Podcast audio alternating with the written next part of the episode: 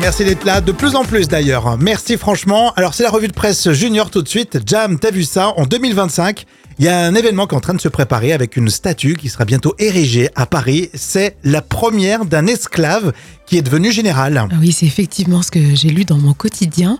Il s'appelle Thomas Alexandre Dumas. Il est né en 1762 du côté d'Haïti. Alors il était métis, hein, son père euh, un militaire noble et sa mère une ancienne esclave noire.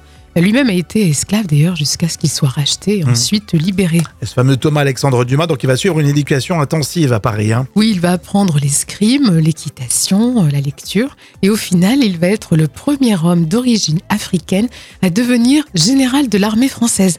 Donc il sera aux côtés de Napoléon quand même, notamment en Égypte, Mhm. et c'est le père d'Alexandre Dumas, l'auteur des Trois Mousquetaires. D'accord, j'avais pas fait le rapprochement tout de suite. C'est passionnant. Effectivement, alors du coup on va faire une statue en son honneur, ça sera à Paris en 2025, bah, tu nous en reparles si t'es avec nous encore Jam, si J'espère. si on te conserve dans l'équipe, tu fais un petit papier là-dessus, hein. franchement il n'y a pas de souci. Sauf si je passe à la comptabilité et récupérer mon chèque.